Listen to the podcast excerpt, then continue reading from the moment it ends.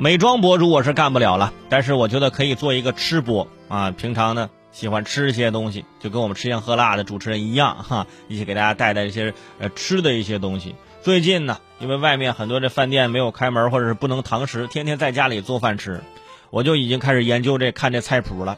我越看我就越迷糊，那菜谱中一般都这么写啊：味精少许，盐适量。我每次看到这句话，我说这适量跟少许到底是多少呢？每个人做菜的标准不一样，每次做出来呀，的确我做的菜跟菜谱上画的那颜色色泽都差不多，就是只能看你不能吃啊，味儿完全不同。所以没办法，就只能点外卖了。但是有时候点外卖呢，也不能解决一些实际问题，比如说想吃火锅啊，点外卖就比较麻烦。当然现在呢，这个。外卖平台你也是可以点火锅，但是呢成本呢稍微也是高一些。但是实在是馋的不行了，那该点还是点吧。美团外卖在十一号就发布了一个餐饮外卖复工消费报告，这个报告就显示，随着复工复产，火锅外卖订单量大幅增长。复工第二周相较第一周增长超过百分之五十，三成商家的外卖单量啊超过了疫情之前。回到岗位的上班族更倾向通过外卖给居家味换个口味，火锅、烧烤、香锅、东南亚菜和西餐是受上班族最喜爱的 top 五啊，就是前五名。呃，全国火锅外卖销量前十的城市分别是成都、北京、上海、杭州、广州、南京、重庆、苏州、沈阳、东莞。没有长沙很正常，对吧？是吧？我们对吃没有那么，我们吃对我们来说没有那么重要。我们怎么可能？我们一般可能都冲出去吃了，应该是。这个事情呢可以理解，毕竟大家都在家里关了太久了，肯定想吃火锅，想吃烧烤了。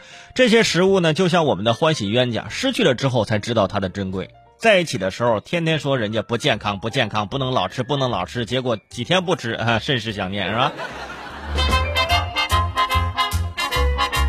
之前网上还一直有这么一个小小传言，说晚上的时候呢，一个人呢千万不能走到城市中的那些小巷，因为里面有很多可怕的东西，是吧？比如火锅、烧烤、麻辣烫、臭豆腐，是吧？由此可见，这些食物对我们的吸引力是极强的。现在的状况也说明了这一点。现在有的人去上班不是为了啊，就是赚钱，上班是为了公司旁边的外卖啊。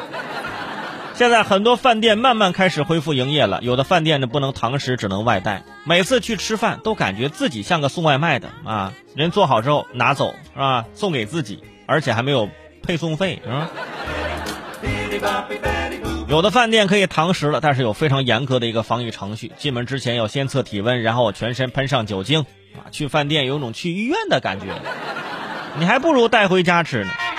不过呢，这样做呢也是挺好的，可以有效的防止这疫情的传播和扩散。而且这样的话呢，估计你在饭店里啊，就是呃不同桌的人也不会有矛盾，自己一个人一桌，对不对？因为谁都不敢相互个靠近，对吧？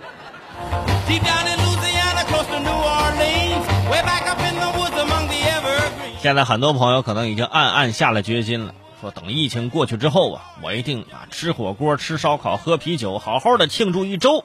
啊，然后再减肥一个月是吧？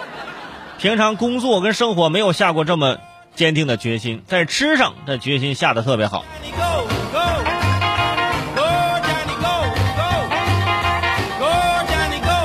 而且大家看看啊，这个点外卖最最受上班族喜爱的前五名是火锅、烧烤、香锅和东南亚菜和西餐。前三名火锅、烧烤跟香锅，这个呢我没什么太大意义啊。东南亚菜和西餐成为第四和第五。东南亚菜，不就是泰国菜吗？不就是。